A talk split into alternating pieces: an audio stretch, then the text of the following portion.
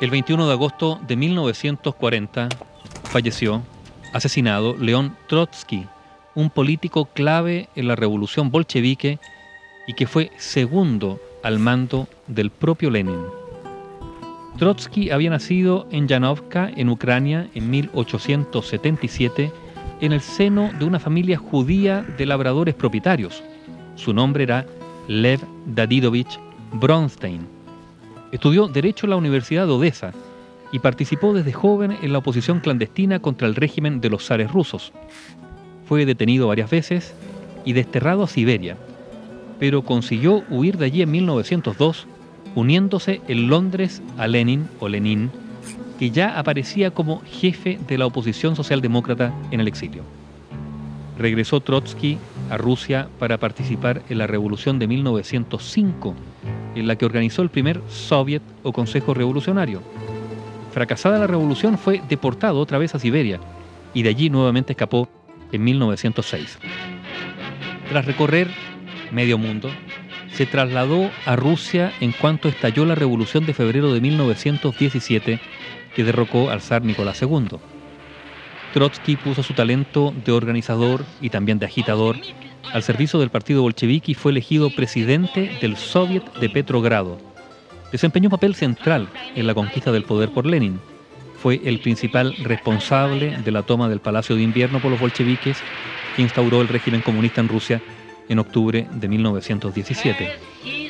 Aunque Lenin ocupó la cúspide del poder, Trotsky desempeñó un papel crucial en el gobierno soviético como primer comisario de Asuntos Exteriores de la Rusia bolchevique, por ejemplo, negoció con los alemanes la paz que retiró al país de la Primera Guerra Mundial. Ahora, como todos los jerarcas de la Revolución Soviética, Trotsky era un ser despiadado. Sobre sus hombros reposan miles de ejecuciones y de muertos. Fue implacable como comisario de guerra, cargo desde el cual organizó el Ejército Rojo y derrotó en una larga guerra civil a los llamados ejércitos blancos o contrarrevolucionarios, pero también fue despiadado en las purgas internas, aunque su labor puede considerarse crucial para la supervivencia del primer Estado comunista del mundo. Lenin señaló a Trotsky como su sucesor antes de morir en 1924, pero la ambición de Stalin, que contaba con fuertes apoyos en el aparato del partido, le impidió acceder al poder fue una disputa entre pesos pesados y también entre hombres muy crueles. Trotsky defendía la idea de la revolución permanente, mientras que Stalin le opuso la concepción de consolidar el socialismo en un solo país. ¿Qué hizo Stalin?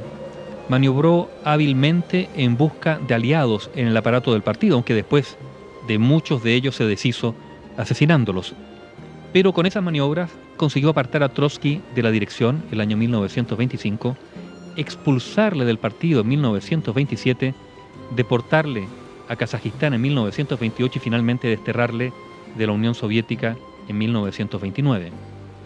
Trotsky no cejó en su lucha revolucionaria y canalizó desde el exilio escribiendo en defensa de sus ideas y también encabezando una corriente comunista disidente agrupada en la denominada Cuarta Internacional desde 1938.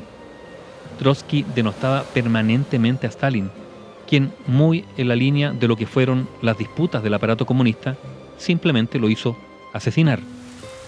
El instrumento de Stalin fue un español, Jaime Ramón Mercader del Río Hernández. En su exilio, en México, Trotsky ya había sido el objeto de un intento de asesinato por parte de un grupo dirigido por el pintor David Alfaro Siqueiros. A pesar de las medidas de seguridad, Mercader logró infiltrarse en los círculos más cercanos de Trotsky, fingiendo un noviazgo con Silvia Agelov, una de las secretarias de Trotsky, lo que le permitió vulnerar las medidas de seguridad. El 20 de agosto de 1940, con el pretexto de que leyese un escrito suyo, esa tarde Ramón Mercader consiguió estar a solas con la víctima en su despacho.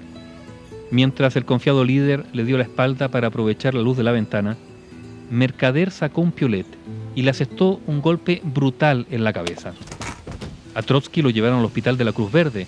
Allí fue sometido a varias operaciones, pero finalmente, ese 21 de agosto de 1940, Lev Dadidovich Bronstein, León Trotsky finalmente falleció.